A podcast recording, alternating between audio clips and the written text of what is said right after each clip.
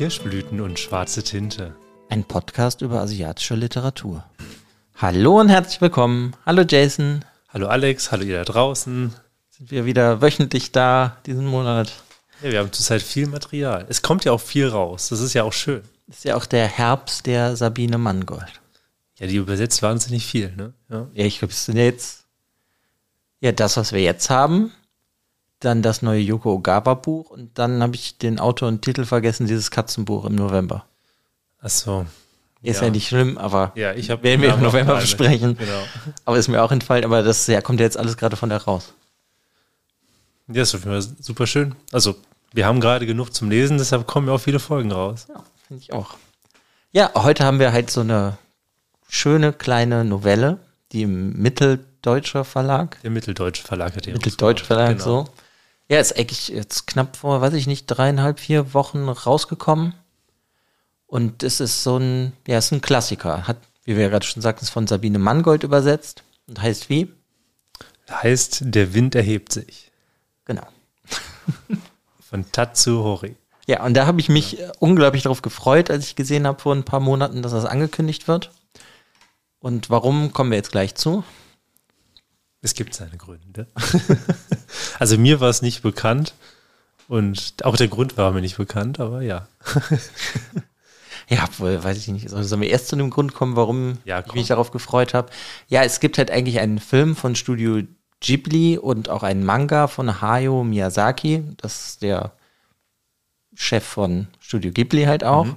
Also es gibt einen Manga und einen Film Punkt. ja, Punkt.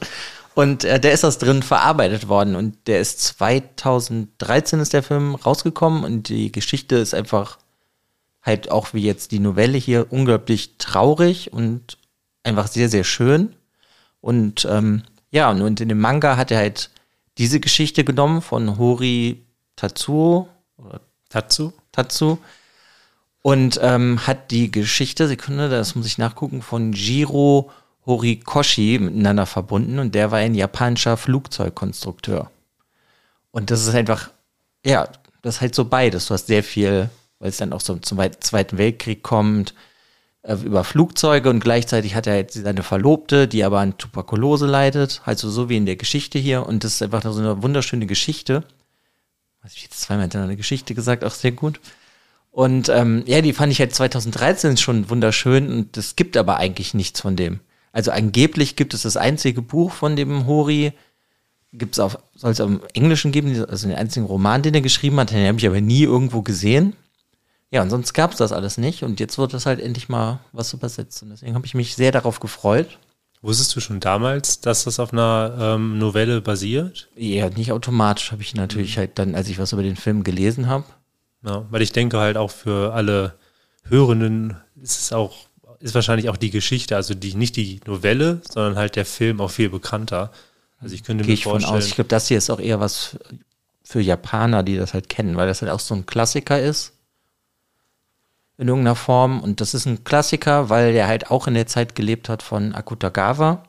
Und der hat halt in, also Horitatsu hat, Tatsu, ja? Ich hab's schon wieder. Tatsu. hat in Tokio studiert und da war der halt dann Schüler von Akutagawa. Und da erkennt er den halt auch. Ja, und ich finde, dass wenn man die beiden liest, merkt man das auch so ein bisschen, dass halt Akutagawa auch Inspiration war für ihn.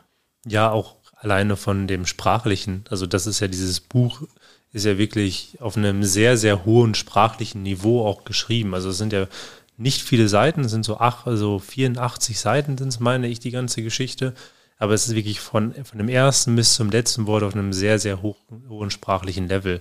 Deshalb mhm. kann ich mir, kann ich, also als ich das dann gelesen hatte, steht hier hinten auch nochmal hinten drauf, also hinten in der Kurzbeschreibung des Autoren dann noch, in dem Buch selber, dass er befreundet war mit Akutagawa und das hat mich nicht gewundert, weil das ja, gut, das habe ich, ist ich habe halt auch nur so die verschiedenen Wikipedia-Artikel. Der Deutsche ist anders zum Englischen. Mhm. Ich habe sie mir beide durchgelesen, deswegen weiß ich halt auch nicht genau. Also der war auf jeden Fall Schüler, aber ob er ein richtiger Freund war, das weiß ich nicht, habe ich jetzt nirgendwo gefunden. Er hat aber auf jeden Fall, ähm, als Akutagawa gestorben ist, eine Geschichte geschrieben, die Heilige Familie oder der Holy Family. Und da hat er auch ähm, einen Charakter ähm, benannt und auch als Referenz hat er dafür halt Akutagawa genommen, dass er da vorgekommen ist. Mhm. Und die ist dann halt auch sehr gut angekommen. Und sonst hat der gute Herr ja aber eigentlich nur ein paar Novellen geschrieben, hat im Studio ein paar Sachen übersetzt aus dem Französischen. Ja, also der hat gar nicht so viel gemacht. Der hat auch nur einen Roman geschrieben und der heißt Naoko. Ja, den hoffe ich, dass der auch irgendwann mal rauskommt. Ja, der ist ja auch nicht so alt geworden. Ich meine, er ist so mit Ende 40 ist er sehr. 48 ist er geworden. Der Ja. ist, Sekunde, kann ich dir nochmal sagen, er ist 1904 geboren und 53 gestorben. Genau, weil der halt selber auch schon früh verstorben ist, an, selber an Tuberkulose ja auch. Und, Mhm. aber gut, ich meine, mit Ende 40 zu der Zeit ist Ah, aber warte, hier habe ich Mhm. noch gelesen, er hat doch die Werke von Akutagawa danach weiter rausgebracht, als er gestorben war. Ach, hat er, okay. Also da hatten die schon eine engere Beziehung gehabt, dann denke ich mir mal.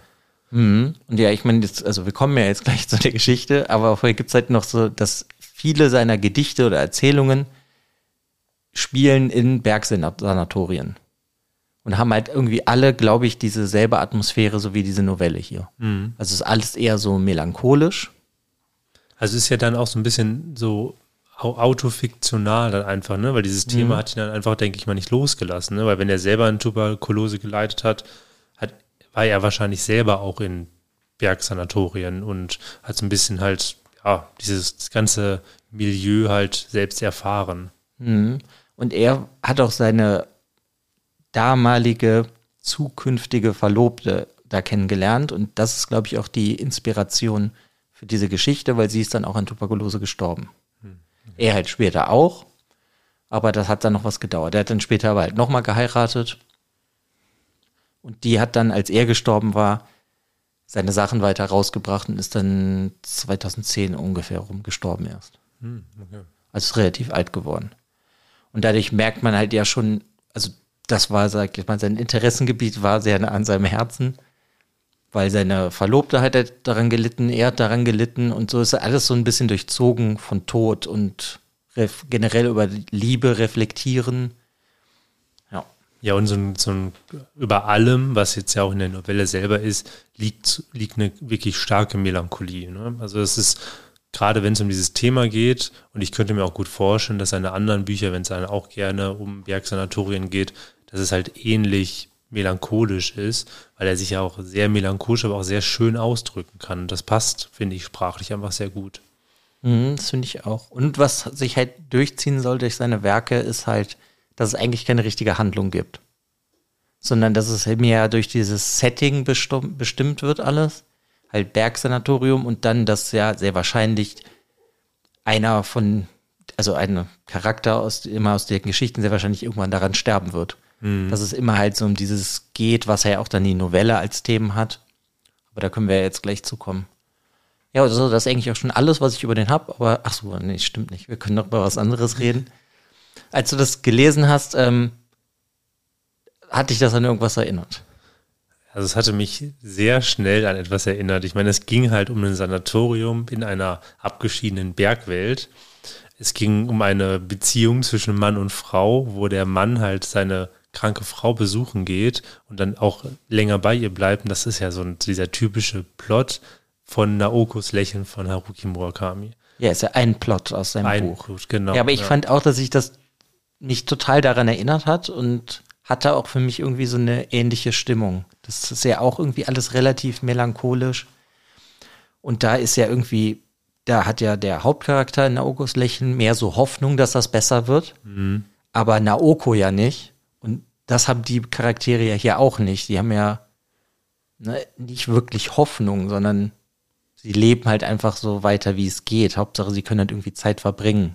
Ja, sie haben sich ja, also sie haben es irgendwie geschafft, in ein Stadion zu kommen, wo sie nicht mehr drüber nachdenken, dass es irgendwann ein Ende hat, sondern einfach den Moment genießen. Und in dieser Moment können sie so sehr genießen, dass sie es sogar schön finden. Ohne dann halt dauerhaft diesen Gedanken an den Tod zu haben, weil ich glaube, das ist halt auch genau das, wie du es machen musst. Weil wenn du jeden Tag danach denkst, dass es halt morgen zu Ende sein kann, ist es natürlich auch schwierig, überhaupt noch irgendwas zu genießen. Ja. Aber das fand ich halt irgendwie auch sehr schön, dass anscheinend ähm, Murakami das ja auch gelesen hat und ja, ich weiß nicht, hat, deswegen wäre ich sehr gespannt, weil hier der einzige Roman hier von ihm heißt ja Naoko.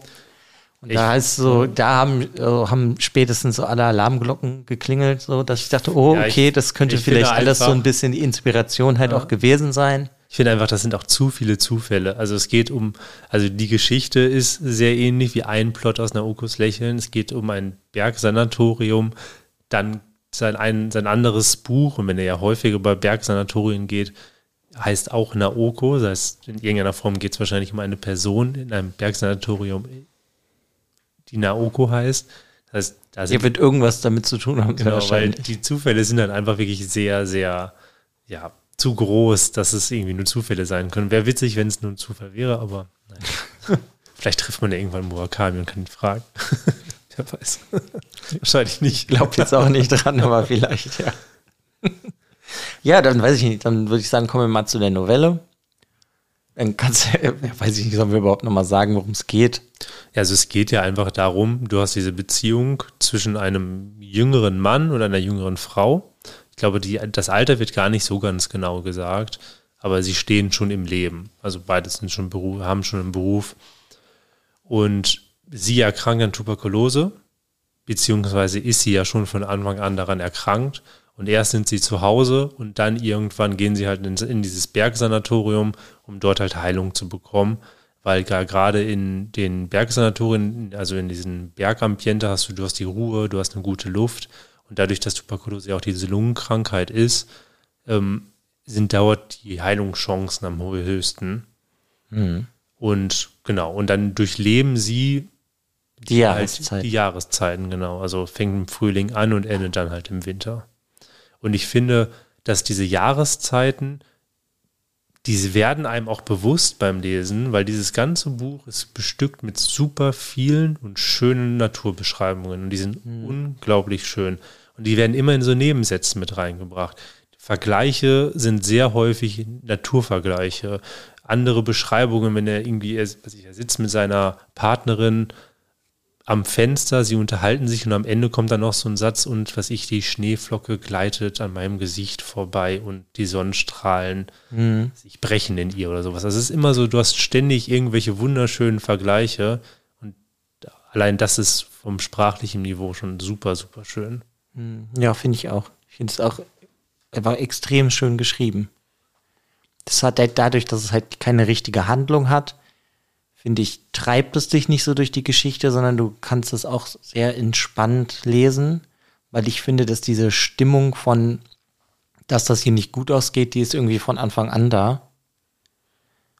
Ja, es ist halt, es ist halt kein glücklicher Roman. Also, also es ist ja nicht mal ein Roman, es ist eine Novelle, aber diese Geschichte ist nicht, ist nicht glücklich, so auf einer Weise von, sie ist nicht schön glücklich und man fühlt sich dabei toll, sondern sie ist halt durchweg, sie ist triefend vor Melancholie.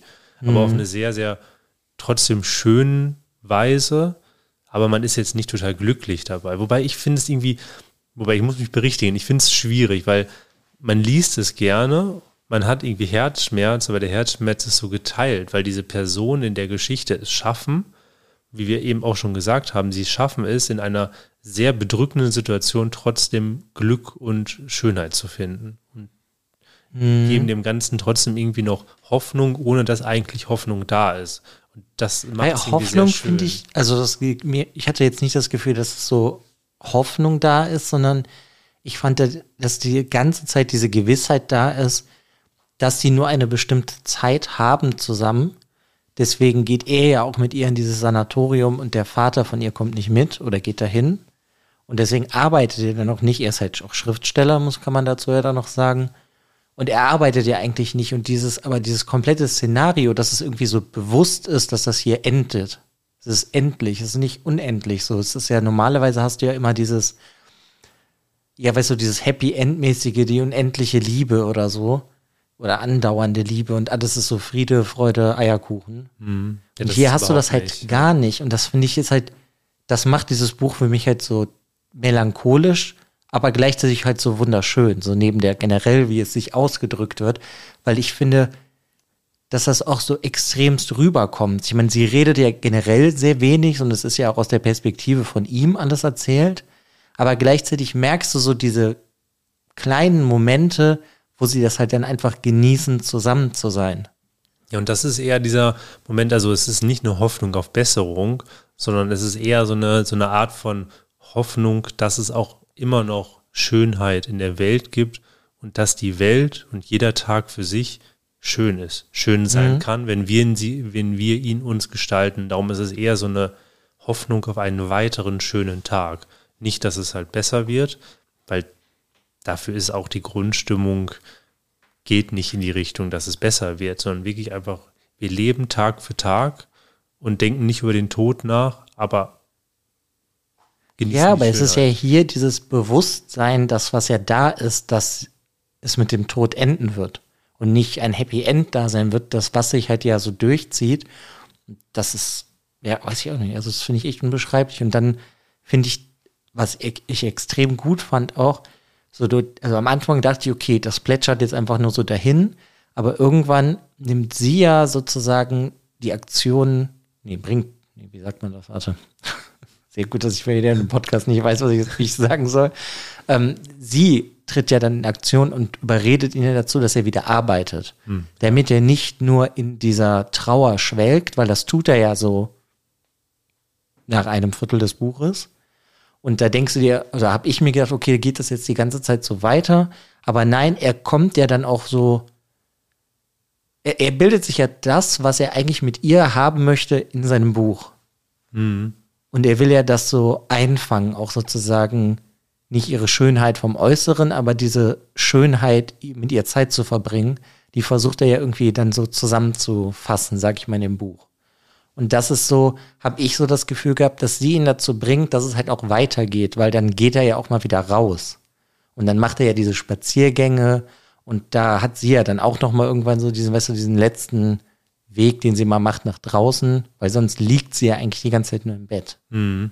Und das fand ich auch so extrem schön halt alles unter dieser Glocke dieser der melancholischen Stimmung so. Mhm. Das, ja, also deswegen ist es so viel Schönheit irgendwie da drin. Und ja, viel, daran merkt man aber eigentlich auch, dass das auf was Wahrem basiert. Also so ging mir das zumindest. Weil sich ja. das so extremst realistisch halt auch angefühlt hat. Ja, das fand ich auch. Also einfach, dass sie halt Schönheit in Momenten, in unschönen Momenten, in eigentlich hoffnungslosen Momenten diese Schönheit finden. Und was ja auch irgendwie ganz schön gemacht ist, ist ja auch dadurch, dass sie durch diese Jahreszeiten gehen, du hast ja auch bei ihr leider immer mehr diesen Verfall, mhm. dass du halt von diesem Frühling, Sommer, dann halt im Herbst und Winter, wo es ihr auch schlechter geht, ähm, hast du natürlich auch diesen natürlichen, in der Natur ja auch einfach diesen Verfall. Bäume verlieren ihre Blätter, ähm, es wird kälter, auch das, diese Grundstimmung, es passt auch so zu dieser Beschreibung der Jahreszeiten und ja, diese Einbettung mit der Natur ist auch einfach, einfach, muss ich nochmal sagen, wunder, wunderschön. Mhm. Ich meine, das ist ja auch unglaublich lange dran gearbeitet worden, ne? über drei Jahre. Ach, ist es so gewesen, okay. Mhm. Also es merkt man, finde ich, irgendwie dem doch an, weil es so irgendwie alles sehr gut angepasst ist, glaube ich, also finde ich. Ich finde auch, dass eigentlich jeder Satz ist nahezu perfektionistisch mhm. geschrieben. Also das Buch hat keinen Satz zu viel und gefühlt auch keinen Satz zu wenig. Natürlich könnte man diese ganze Geschichte noch weiter ausbauen, man könnte noch mehr haben. Ja, aber ich glaube, dass das nicht gut funktionieren würde, weil der ja in seinen Sachen, die er geschrieben hat, eigentlich halt nicht so eine wirklich eine Handlung hat. Ja, und auch dieses Poetische kannst du natürlich nur über einen gewissen, über eine gewisse Zeit aufrecht erhalten. Und das schafft er über diese 80 Seiten halt wirklich super, super gut. Also mhm. es funktioniert alles, es ist einfach in sich komplett stimmig. Ja, ich finde es auch halt unglaublich erstaunlich, dass du hast ja so eine ganz kurze Einleitung von einer Dreiviertelseite, bevor es ja dann eigentlich ja weiterspringt und das so ein bisschen wie, das ist davor passiert. Dieser Monolog, meinst du den ja? Ja, wo er dann halt, ja, nee, das ist ein Monolog. Ich meine, im Endeffekt beschreibt er ja, wie er mit ihr, sie malt draußen und sie verbringen Zeit und ähm, dann umarmen sie sich und liegen da und sind halt eigentlich glücklich, aber dieser Einleitungstext sozusagen, der endet halt auch schon so nach dem Motto, aber das konnte halt nicht so weitergehen ewig. Mhm. Und das mhm. fand ich, da war ich halt schon eigentlich bedrückt. Ja, das stimmt. Also, ja, keine Ahnung. Ich kann es nur halt 800 Mal wiederholen, aber diese melancholische Stimmung, ich finde die halt wunderschön. Und so hatte ich mir das auch vorgestellt. Und so ähnlich macht das halt auch der Film. Der hat natürlich Musik und andere Sachen, ne, andere Effekte der Film, aber da ist halt auch so eine melancholische Stimmung.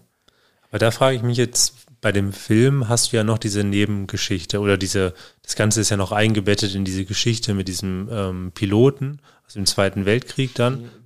Der hat Flugzeuge gebaut, ah, der geflogen. Okay, der hat Flugzeuge gebaut und da ist, da ist die Frage, Nimmt das so ein bisschen so diese Melancho Melancholie aus der Geschichte oder ist das störend oder ist das, in, ist das super schön auch in dem Film eingebettet? Also funktioniert das? Jetzt ist es super gut eingebettet. Hm. Also das ist, du musst dir das halt eher vor, so verstehen, du hast halt oft Szenen, wie er dann arbeitet und dann kommt er aber halt wieder nach Hause und in dem Film geht das halt auch weiter, die heiraten irgendwann, aber hier geht es halt auch immer schlechter auf Dauer. Mhm. Und das ist so eine Vermischung von Liebe, aber gleichzeitig dieses Erfinden wollen von Flugzeugen. Es ist schlecht runtergebrochen, muss ich sagen, von mir, aber das ist so eine, da vermischt sich das und trennt sich das gleichzeitig. Weil das, was der hier in der Novelle halt macht, ist halt dieses Buch schreiben, um weiter, ja, weiterleben zu können, macht er da halt dann da mit den Flugzeugen. Okay, ja gut, das. Und das wäre auch ein bisschen gut. kurz, sonst wäre der Film, glaube ich, nur eine Viertelstunde, wenn sich das nur auf die Novelle konzentrieren ja, okay. würde. Ja, stimmt aber es nimmt so diese wesentlichen Punkte. Hier müsste ich mir vielleicht mal anschauen. Kann ich sehr empfehlen. Ja. Ja, ich meine, man kann auf jeden Fall hören, dass wir das, glaube ich, beide gut fanden. Ja, auf jeden Fall. Also es ist definitiv eine Empfehlung. Also es ist ja, alle, die jetzt bis jetzt immer noch zuhören, hören ja raus, dass es ja ein, ein Empfehlungsgespräch für dieses Buch ist. Und mhm. Ähm, ich könnte mir halt vorstellen, dass das halt insbesondere für Leute was ist, die schon, die sowieso gerne japanische Literatur lesen, die vielleicht auch schon viel Literatur aus dem japanischen Raum gelesen haben, weil die ja auch einfach dieses, du siehst dann irgendwie die Bereiche von Akutagawa, kannst du irgendwie Parallelen sehen. Du siehst äh, Parallelen halt von Haruki Murakami, wie wir am Anfang gesprochen haben. Und auch einfach dieses, es geht nicht um viel, sondern es geht eher um diese Momente, auch um die Sprache. Das ist ja auch ganz häufig in japanischen Romanen so. Deshalb glaube ich, dass alle, die gerne japanische Literatur lesen, das auch mögen werden. Hm. Ja, aber auch, auch alle anderen auch. Also. Ja, aber es ist doch schon, finde ich, ein bisschen für Fans von japanischer Literatur. Ja, Liebhaber, Liebhaberinnen, das auf jeden Fall, ja. Ist halt jetzt nicht wie so, was hatten wir? letztens ähm, die Aosawa-Morde, das ist ja. Das ist ja, das war. Weißt du, ich meine, genau. also, mhm. das ist halt so eine ganz andere Materie. Ja, das, das Buch ist jetzt auch ja auch nicht geschrieben für, also ich finde, es ist auch einfach für Liebhaber geschrieben. Ja, da wollte ich ja genau, darauf hinaus, genau dass so. es halt nicht so ein, ja, ich, ich, will gar nichts Abwertendes sagen, weil ich das sehr gut fand, das Aosawa-Morde, aber ja, das hier ist halt irgendwie so was Spezielles. Dieses Aosawa-Mod stelle ich mir eher für den breiten Markt, funktioniert das gut. Das hier wird auf dem breiten Markt nicht so, glaube ich, von so vielen angenommen, weil. Ich meine, es ist natürlich, es ist A, es ist eine Novelle und B, hast du auch für eine Novelle sehr wenig Handlung. Das heißt, ja, aber alle, gut, das ist ja das Ding von ihm. Ja, genau, aber für alle, die halt gerne sich auch mit der Sprache eines Buches gerne auseinandersetzen, die auch gerne mal einen Satz lesen, das Buch an die Seite legen oder einfach kurz mal in diesen Sätzen versinken möchten. Das funktioniert dort halt wirklich super schön. Mhm. Also wie ihr hört, eine klare Leseempfehlung von uns. Ja, auf jeden Fall. Aber da würde mich interessieren, ob es jemand für euch schon gelesen hat. Und da würde mich zum Beispiel super interessieren, genau das gleiche Beispiel von denjenigen, die das gelesen haben und den Film geguckt haben, seht ihr auch Parallelen, also Parallelen wahrscheinlich, aber gibt es irgendwie, mögt ihr den Film lieber, mögt ihr das Buch lieber, mögt ihr den Film jetzt vielleicht noch lieber, weil ihr das Buch gelesen habt? Das finde ich ganz interessant. Hm. Ja. Also ich werde mir den Film auf jeden Fall auch nochmal angucken, jetzt nachdem ich das gelesen habe, weil man jetzt halt einfach nochmal so mehr die Hintergrundinformationen weiß. Aber ich meine, deswegen hatte ich ja auch jetzt generell diese Hintergrundinformationen vor, mit dir hier vorzustellen über den Autoren, weil ich finde, das spielt ja auch nochmal irgendwie so rein, dass er halt auch seine Frau dabei wie in dem Buch verloren hat, dass er selber daran gestorben ist. Und ich finde, das irgendwie kann man den dann irgendwie nochmal so ein bisschen besser einordnen. Und generell, wenn seine Werke mehr auf einer Stimmung basieren und einem Ort und diesem Setting halt und nicht auf einer Handlung, die passiert, kann man den ja auch nochmal irgendwie anders angehen, den Autoren, finde ich. Auf jeden Fall. Und wenn ihr schon mehr von uns gehört habt, wisst ihr, wie sehr wir eigentlich auf Nachworte stehen. Also gerade wenn es gute Nachworte über dann die Autorinnen sind. Das haben wir dort halt leider nicht. Also wenn wir eine Sache kritisieren können, dann wäre an dem Buch halt, es wäre noch schön gewesen, ein kleines Nachwort zu haben. Mhm. Weil jetzt diese Informationen, die wir jetzt halt so euch jetzt noch gerade am Anfang noch präsentiert haben, die mussten wir jetzt uns halt selber erarbeiten. Und ähm, ja, also wenn wir irgendwas kritisieren würden, dann wäre es die. Ja, das wäre noch halt schön gewesen. Aber ich meine, vielleicht kommt ja nochmal der Roman von ihm oder irgendwas mehr von ihm. Ich meine, ich würde auch die anderen Novellen lesen das hier ist halt, denke ich mal, dann halt mit die bekannteste, weil sie ja dann halt mehrmals noch aufgegriffen wurde. Ja. Aber ja, also ich kann es auf jeden Fall voll empfehlen. Ja, und auch da wieder ja auch schon zu sehen, dass auch wieder viele kleinere Verlage und auch generell immer mehr Verlage japanische Literatur übersetzen und auch nicht unbedingt so diese, diese Mainstream-Literatur, sondern auch so kleine Schätze. Und das finde ich wirklich super schön, dass man das immer mehr sieht, dass viele Verlage darauf gehen. Und ja, ja, aber deswegen ist das ja auch hier wieder so was sehr Besonderes und Spezielles, was halt sehr wahrscheinlich nicht den Nerv der breiten Masse treffen wird. Aber ja, gerade so, weiß ich auch nicht, habe ich die ganze, also jahrelang jetzt nicht mit gerechnet, dass sowas mal rauskommt. Mhm. Ja, das ist wirklich schön. Und das haben wir jetzt ja auch bei vielen anderen Sachen, dass einfach Kleinigkeiten, kleine Schätze einfach übersetzt werden. Und das finde ich sehr schön. Mhm. Hoffe, dass die Verlage dabei bleiben. Ja, ich gehe, gehe von aus und hoffe es ja. trotzdem. Ja, ich weiß nicht, sonst gibt es ja auch eigentlich gar nichts mehr darüber zu sagen. Lest es. Lest es. Erzählt, es, erzählt uns, wie ihr es gefunden habt. Und ja, hört euch unsere anderen Folgen an. ja, genau. Dann würde ich sagen, hören wir uns bald wieder. Sehr wahrscheinlich nächste Woche. Wahrscheinlich nächste Woche. ja, also schaltet in ein paar Tagen wieder ein. Genau. Bis dahin. Macht's gut. Ciao. Tschüss.